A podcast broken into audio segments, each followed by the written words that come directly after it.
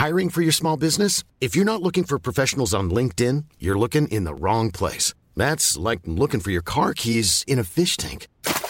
LinkedIn helps you hire professionals you can't find anywhere else, even those who aren't actively searching for a new job but might be open to the perfect role. In a given month, over 70% of LinkedIn users don't even visit other leading job sites. So start looking in the right place. With LinkedIn, you can hire professionals like a professional. Post your free job on linkedin.com slash people today.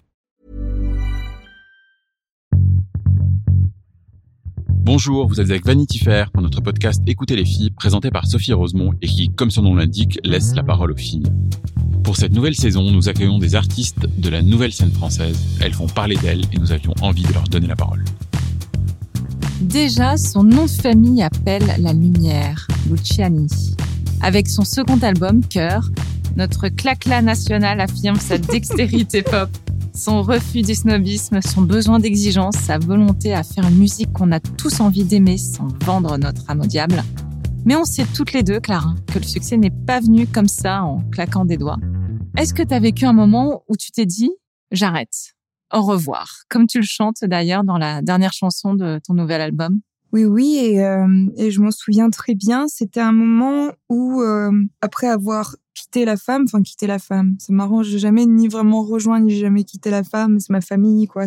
Mais bref, après que je m'en sois détachée, en tout cas pour euh, pour faire mes mes chansons en solo, j'ai eu une longue période à vide où je travaillais dans un magasin de vêtements et j'étais vraiment désespérée quoi je je m'ennuyais beaucoup et en plus la femme passait tout le temps à la radio comme pour me narguer et je me suis dit peut-être que j'ai fait un mauvais choix et que j'arriverai jamais euh, à faire quelque chose euh, en solo quoi et donc euh, j'étais déjà en train d'appeler mes parents et de leur dire que j'allais reprendre les études que j'allais rentrer à Aix quoi et un beau matin pendant cette période terrible je reçois un appel d'un ami et il me dit écoute, il y a le musicien Raphaël qui repart en tournée et qui fait un album autour de l'enfance. Et du coup, ce sera forcément aussi euh, une tournée sur laquelle il a envie d'entendre une certaine euh, naïveté. Donc, il cherche quelqu'un qui saurait jouer un peu de tout, mais pas très bien. Et alors, quand on a pensé à quelqu'un qui savait jouer de tout, mais pas très bien, tout le monde a donné ton nom. alors, je sais pas comment prendre ça. Du coup, moi, je, je, je ris évidemment, et puis je, je, me sens tout de même flattée par la proposition. Et puis je rencontre Raphaël, et il me prend sous son aile, et on part en tournée. Et comme ça, en fait, il me sauve de ce qui allait être une catastrophe, parce que euh, j'aurais été euh, très amère, je pense. Si j'avais dû abandonner comme ça, euh, avant même d'avoir pu sortir un disque toute seule, si j'avais dû rentrer, reprendre les études, j'aurais eu une, blessure inconsolable. La grenade, ça a été une déflagration. Tu as été propulsée du jour au lendemain comme une chanteuse féministe, alors que tu exprimais tout simplement tes sentiments. Avec la chanson Cœur, tu dénonces les violences conjugales, mais avec une distance poétique, une poésie distanciée, parce que c'est un peu comme ça aussi que tu t'engages. Et finalement, est-ce qu'on peut dire que tu milites sans t'en rendre compte? Ouais, c'est vrai que c'est un militantisme euh, poétique. Alors peut-être euh, que certaines trouveront ça trop trop doux, mais c'est mon militantisme à moi et moi ce que j'encourage, c'est chaque femme à, à trouver sa façon en fait de mener ses combats quoi. Et moi, je suis très à l'aise avec euh, avec ça, c'est-à-dire que je je suis très heureuse d'avoir pu écrire La Grenade, d'avoir pu écrire Drôle d'époque et, et d'avoir pu écrire maintenant au cœur. C'est c'est ma toute petite pierre à, à l'édifice. Et autre pierre à l'édifice, c'est aussi la sororité. C'est pas seulement la chanson Ma sœur Mmh. qui est très forte et que plein de sœurs écoutent maintenant, parce qu'elle résume très bien euh, cette relation très particulière que tu peux avoir avec une sœur. Mais il y a aussi cette sororité naturelle chez toi Mhm. que tu as liée avec plein d'autres artistes féminines. On, on t'imagine pas du tout en rivale. Mais est-ce que toi, tu l'as ressenti parfois la rivalité ou pas? Ou Oui. pas du tout? Non, si, si, bien sûr. Et puis euh, parfois justement de femmes qui euh, qui étaient les premières à euh, comment dire brandir le drapeau du féminisme et de la sororité. C'est plus facile à, à dire qu'à faire d'être une une sœur et d'avoir la bienveillance d'une sœur. Mais je crois que j'ai aussi trouvé euh, sur mon chemin des, femmes qui en sont tout à fait capables et et quand ça arrive, c'est merveilleux euh, parce que c'est un métier qui est tellement compliqué, on nous met tellement des bâtons dans les roues que bah, c'est important d'avoir des comme ça des, des partenaires. Je sais pas. Moi, c'est un truc qui m'effraie le le côté presque tendance ou le côté hashtag, le côté t-shirt floqué du féminisme. Parce que chez moi, il a toujours été présent et il sera toujours présent. Et c'est un vrai combat. C'est peut-être pour ça que j'ai moins besoin aussi de, de, de, de le brandir, de le, comment dire, euh, de le mettre à toutes les sauces parce que je, je, sais qu'il est, il est là, quoi. Ouais, il y a des choses que j'ai trouvées un peu, un peu pénibles, un peu difficiles ces derniers temps, là. Moi, ça me, ça me chagrine beaucoup de voir les femmes se juger entre elles. Je crois que c'est le truc qui me fait le plus de peine. Et j'ai pas aimé me, me sentir jugée parfois sur ma façon d'appréhender mon féminisme, en fait. Je sais pas, si une femme a envie de porter des décolletés ou si une femme a envie, au contraire, de, de se cacher ou de, de par pudeur ou, ou si une femme a envie de se maquiller à outrance ou, ou alors pas du tout, si une femme a envie d'être mère ou de ne jamais l'être je, je, veux vraiment euh, prôner quelque chose de, de un message tolérant parce que j'ai trouvé que dernièrement euh, j'ai pas aimé les guéguerres entre entre féministes en fait ça m'a ça m'a fait beaucoup de mal parce que je pense que le combat est beaucoup trop important et qu'on se se décrédibilise en fait à se à se chercher des, des problèmes comme ça. Ah, surtout qu'on en a déjà bien bien assez ça, à gérer. Et je me souviens de toi, euh, une de nos premières rencontres. On en a eu pas mal où tu me racontais euh, que quand tu arrivais pour te préparer pour un concert, euh, mm. il y avait toujours un ingénieur du son qui voulait te montrer comment brancher ta guitare. Ouais, c'est ça. Ouais. Bon, ça, on ose espérer que c'est plus le cas. Non, non, c'est vrai que depuis que j'ai dit que j'avais une grenade sous mon sein, ça en a découragé plus. ouais. Je me souviens aussi de premier concert, un des premiers concerts que j'avais fait avec la femme euh, en France où euh, j'avais osé mettre une, jupe assez courte. Et il y avait un mec au premier rang qui avait crié Ah, celle-là, ils l'ont pas pris pour sa voix, mais avant même que tu vois, je chante une seule note, quoi. Et je sens les choses évoluer, ou alors en tout cas j'ai envie d'y croire. Non, mais je, non, je pense que les choses évoluent vraiment. Enfin, je, sens une différence, mais euh, mais voilà, j'avais juste envie de commencer ce ce petit entretien en, en, rappelant que, que je sais pas qu'on doit être unis dans cette lutte-là que c'est ce qu'il y a de plus important en fait. Et justement sur la féminité, toi, comment au fil des années, euh, sachant que la dernière décennie a été quand même extrêmement remplie, parce que tu es partie quand même quasiment dès la majorité à Paris. Ouais, euh, je suis partie de, du Sud à 19 ans. Ça va faire 10 ans. En septembre, ça fera 10 ans, t'imagines. c'est fou. Et puis j'ai l'impression d'avoir eu mille vies entre temps. J'ai pas l'impression d'avoir de, de faire 29 ans bientôt.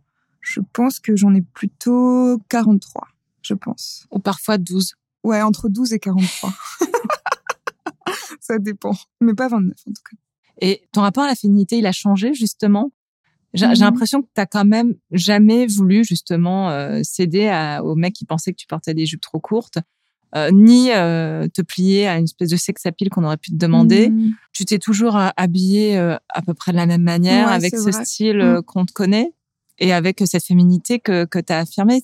C'était naturel chez toi, justement, cette féminité? Ouais, tout ça était très naturel. J'ai eu de la chance de tout de suite trouver mon style et d'être bien dans mes baskets et de ne laisser euh, personne décider de quoi que ce soit. Enfin, je ne me suis jamais euh, déguisée, que ce soit pour euh, une photo ou je sais un clip ou un machin. J'ai toujours mis des choses dans lesquelles je me sentais bien. Et c'est important. Hein. Moi, de toute façon, je j'ai le même style depuis que j'ai 15 ans, je pense. C'est drôle, je regarde les photos et je, je suis habillée euh, pareil à peu de choses près. Et dans ce podcast, il y a une formule sur laquelle on, on revient à chaque fois. Elle est de Gloria Steinem. C'est la vérité vous libérera, mais d'abord, elle vous mettra en rage. Ce qui est intéressant, c'est que c'est une formule qui s'applique évidemment à, à tout. Moi, j'ai envie de l'appliquer au schéma amoureux, par exemple parce que euh, j'ai eu une première euh, relation très très difficile et, très nocive. Et le moment où je me suis rendu compte de l'horreur du personnage que j'avais en face de moi, ça a été terrible et j'étais enragée. Mais après ça, une fois que je me suis euh, libérée de ce sale type et que j'ai utilisé en fait toute ma rage et ma souffrance pour écrire des chansons, j'ai trouvé la clé de, mon bonheur et le sens de ma vie. Donc cœur, qui est un bien joli mot, un bien grand mot aussi, qui a toujours compté dans tes chansons en réalité. Donc appeler euh, ce deuxième album cœur, c'est pas une grande surprise. Et cet album qui s'ouvre avec les battements de ton cœur qui se termine avec. Tu te souviens de la première fois où tu as senti ton cœur battre plus fort qu'à l'accoutumée? C'est quand je t'ai rencontré pour la première fois, je pense. j'ai toujours été très émotive. J'ai toujours eu comme ça des palpitations et euh, très facilement, euh, peut-être pour la première fois quand j'ai dû réciter un poème devant toute la classe ou des choses comme ça. C'est des genres de situations, moi, qui font battre mon cœur plus vite et puis qui me, qui me met dans une situation très inconfortable. Mais peut-être euh, aussi la première fois que je suis montée sur scène. J'avais bah, du coup 19 ans et c'était à Londres avec la femme. Et oui, le cœur s'est accéléré. Il y a pas longtemps, je te voyais reprendre avec Arthur Teboul Les Moulins de mon cœur. Oh, là là. On l'adore, Michel Legrand. Donc, qui dit Michel Legrand dit Jacques Demy. Mm. Je sais que c'est un de tes cinéastes de prédilection, que tu aimes beaucoup Catherine Deneuve, mais est-ce qu'il y a une héroïne de Demy que tu aimes particulièrement? Je crois qu'en en vieillissant, je m'intéresse beaucoup à Yvonne dans Les Demoiselles de Rochefort. C'est la mère des jumelles et elle a commis une erreur, quoi. Euh, elle a refusé euh, d'épouser l'homme de sa vie parce qu'il s'appelait Monsieur Dame et qu'elle trouvait son nom ridicule. Et elle est là, comme ça, euh, dévouée à ses deux filles euh, qu'elle qu'elle adore euh, et à son jeune garçon. Et puis elle est coincée dans son dans son bar à, faire des frites et je sais pas, c'est un, personnage qui me touche, un personnage qui m'avait pas euh, frappé jusque là. Peut-être que c'est parce que je vieillis, parce que maintenant je le regarde et je me dis oh peut-être que finalement j'ai plus l'âge de Yvonne que de que des jumelles maintenant, non? Parce qu'elles étaient très jeunes. Oui, elle les avait eues euh, dans le film, elle les a eues très elle jeunes. les a eu très jeunes dans le film et puis elle, elle- je pense que vraiment euh, Solange Delphine doivent avoir quoi 20 ans peut-être? Non, elle les a pas eu à 10 ans quand même. Mais bon, vous voyez ce que je veux dire. Et alors, justement, tu as choisi un texte qu'on va lire à deux. J'avoue que j'ai un peu la pression. J'étais j'étais obligée hein. Donc, c'est un texte d'Anne Sylvestre qui, qui nous manque, qui est disparu il y a peu. Merveilleuse musicienne, chanteuse, autrice, compositrice. Enfin, voilà, une grande, grande dame euh, de la musique. Et donc, le, le texte s'appelle, tu vas nous le dire, Clara? Il s'appelle Ma chérie, ma chérie. J'adore. je, je- je voulais que tu le dises en me regardant dans les yeux et tu l'as fait.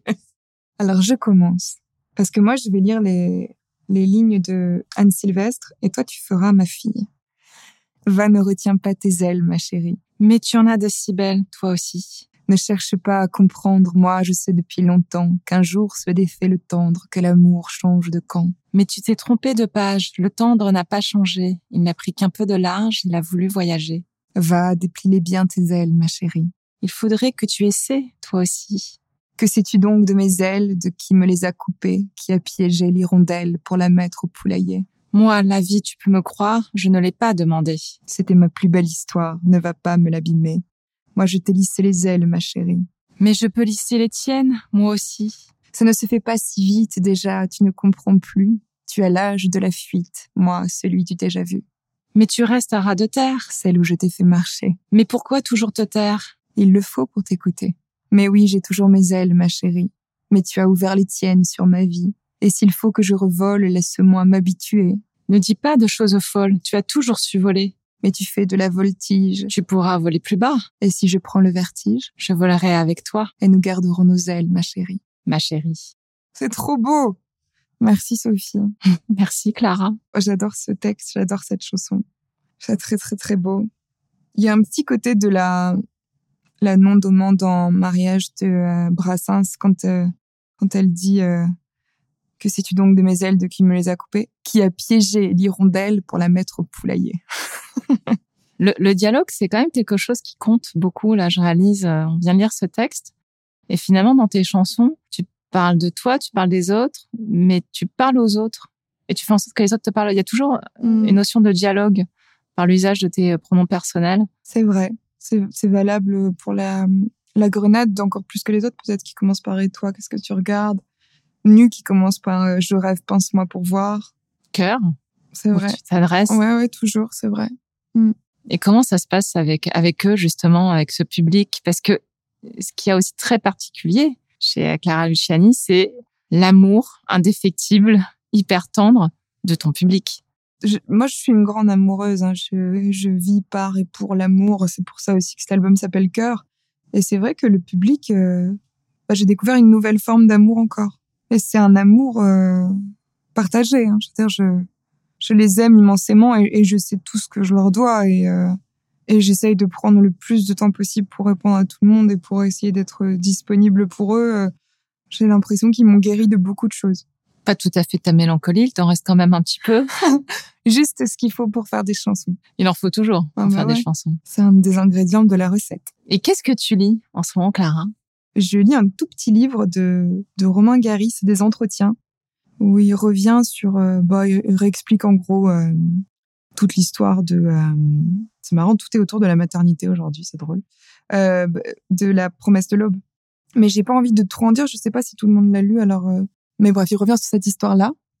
Puis il raconte aussi ses rencontres avec le général de Gaulle. Enfin, c'est des entretiens qui sont intéressants parce que ça m'amuse de voir le rythme de sa parole. En fait, je suis assez impressionnée de voir qu'il parlait aussi bien qu'il écrivait.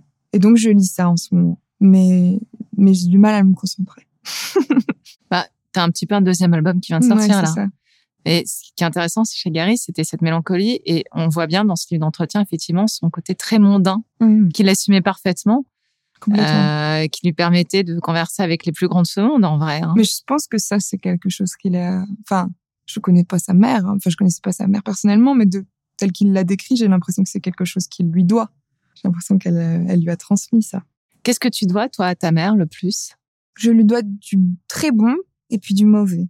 Je pense que c'est ma mère qui fait en sorte que...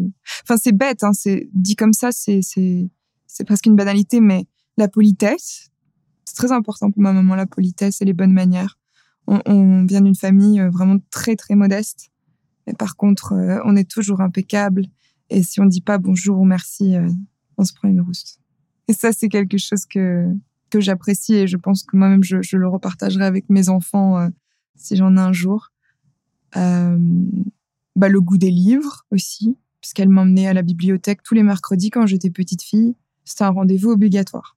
Moi, ça m'enchantait, ça enchantait un peu moins ma sœur qui aime pas trop lire. Mais même si elle aimait pas ça, elle avait pas le droit de manquer le, le rendez-vous, quoi. Et c'était sa façon à elle de nous dire, euh, allez mes filles, vous allez vous, vous élever euh, culturellement et vous allez euh, avoir un, travail moins pénible que le mien et, votre vie sera plus facile. Je pense que c'est ce qu'elle a toujours voulu pour nous. Et puis le moins bien qu'elle m'a cédé, euh, c'est l'hypersensibilité. Mais en même temps, c'est mon outil de travail, donc ça pour ça aussi, je devrais la remercier. On parle beaucoup de femmes, mais il y a aussi des hommes qui sont importants dans ta vie. Bon, évidemment, Stéphane Bern, ce n'est plus un secret pour personne. Non voilà, Stéphane Bern, tu, tu, sais à quel point Clara euh, t'aime. Mais il y a aussi des complices. Et notamment Julien Doré. Mm. J'en parle parce qu'il y a ce très beau duo avec lui, Sad and Slow, mm. sur Cœur. Et je sais que tu m'avais confié il y a pas si longtemps que dans des moments de doute, après euh, justement euh, l'engouement, l'effervescence après la grenade, tu avais été assez heureuse de partager avec lui mm. et qui t'avait en tout cas accompagné. Et donc là, on est dans un partage entre artistes, entre filles et garçons, à peu près de la même génération, on va dire. Comment résumer euh, justement euh, ces relations qui sont assez uniques? Bah, c'est des vraies euh, belles histoires d'amitié. Je crois pas qu'on puisse être une grande amoureuse sans être aussi une grande amie, parce que c'est c'est la même chose finalement. Et moi, j'ai pas pas des millions d'amis, mais mes amis, je ferai tout pour eux. Et j'ai beaucoup de chance de pouvoir dire aujourd'hui, je pense en tout cas, que euh, je compte euh, Julien parmi mes amis. Et c'est vrai que quand la grenade a pris l'ampleur qu'elle a pris, c'était un peu euh, encombrant en un sens. Je je savais pas quoi faire de ça en fait. Je, je personne m'avait appris et c'était beaucoup et, et j'étais un peu terrifiée. Et il a passé de longues heures au téléphone avec moi pour pour essayer de me de me rassurer, m'expliquer comment lui avait vécu euh, sa médiatisation. Euh, et, ça m'a fait un bien fou, en fait. Et j'espère qu'à mon tour, un jour, j'aurai ce rôle-là envers euh, un jeune ou une jeune artiste, de pouvoir consoler, rassurer, donner certaines clés, comme il l'a fait. C'est très beau de pouvoir comme ça je sais pas, être, devenir une sorte d'ange gardien. Parce que évidemment, c'est euh, c'est un métier qui fait fantasmer tout le monde et euh, et je sais très bien que je suis immensément chanceuse et que beaucoup de gens aimeraient mettre à ma place. Mais il y a aussi toute une, tout un envers du décor qui est assez douloureux, assez traumatisant. Je suis obligée de terminer euh, avec ça. Mais c'est fini déjà? Mais enfin, Sophie. Je sais, je sais, faire un je deuxième sais. épisode. Sachant que, voilà, c'est cette question compte parce que c'est quand même cette question autour de la pizza. Ah, merci. Parce que là, on est là, on parle de, de, de, de féminité, de maternité, d'amitié. Mais je me disais, mais quand est-ce qu'on parle de quelque chose d'un petit peu euh, profond, quoi? Donc la pizza, c'est quand même Ouais. quelque chose euh, Oui. très fort qu'on a en commun. Oui, mais c'est vrai. C'est peut-être pour ça que ton cœur a battu si fort qu'on Je s'est vus toutes les je deux. pense, oui. Ah, la pizza avec si possible beaucoup de fromage C'est possible, oui, oui. Et euh, Généreuse, on l'aime. quand elle donne de sa personne. Voilà. Mais tu sais, c'est drôle parce qu'on parlait comme ça de d'amitié, de, de valeurs humaines. Mais la pizza, finalement, c'est très symbolique de ça. C'est un, un, un plat unique comme ça, donc très simple, sans prétention, qui se partage, qui se mange à- avec les mains comme ça. Il y a un truc de l'hospitalité à, à l'italienne, quoi. Je, je, je pense que c'est pas pour rien. Si on aime la pizza, je pense que ça en dit aussi beaucoup sur nos valeurs. Merci beaucoup, Clara. Merci Sophie. C'était Écoutez les filles, un podcast de Vanity Fair. Retrouvez les autres épisodes de la saison sur toutes nos plateformes et partout où l'on écoute des podcasts.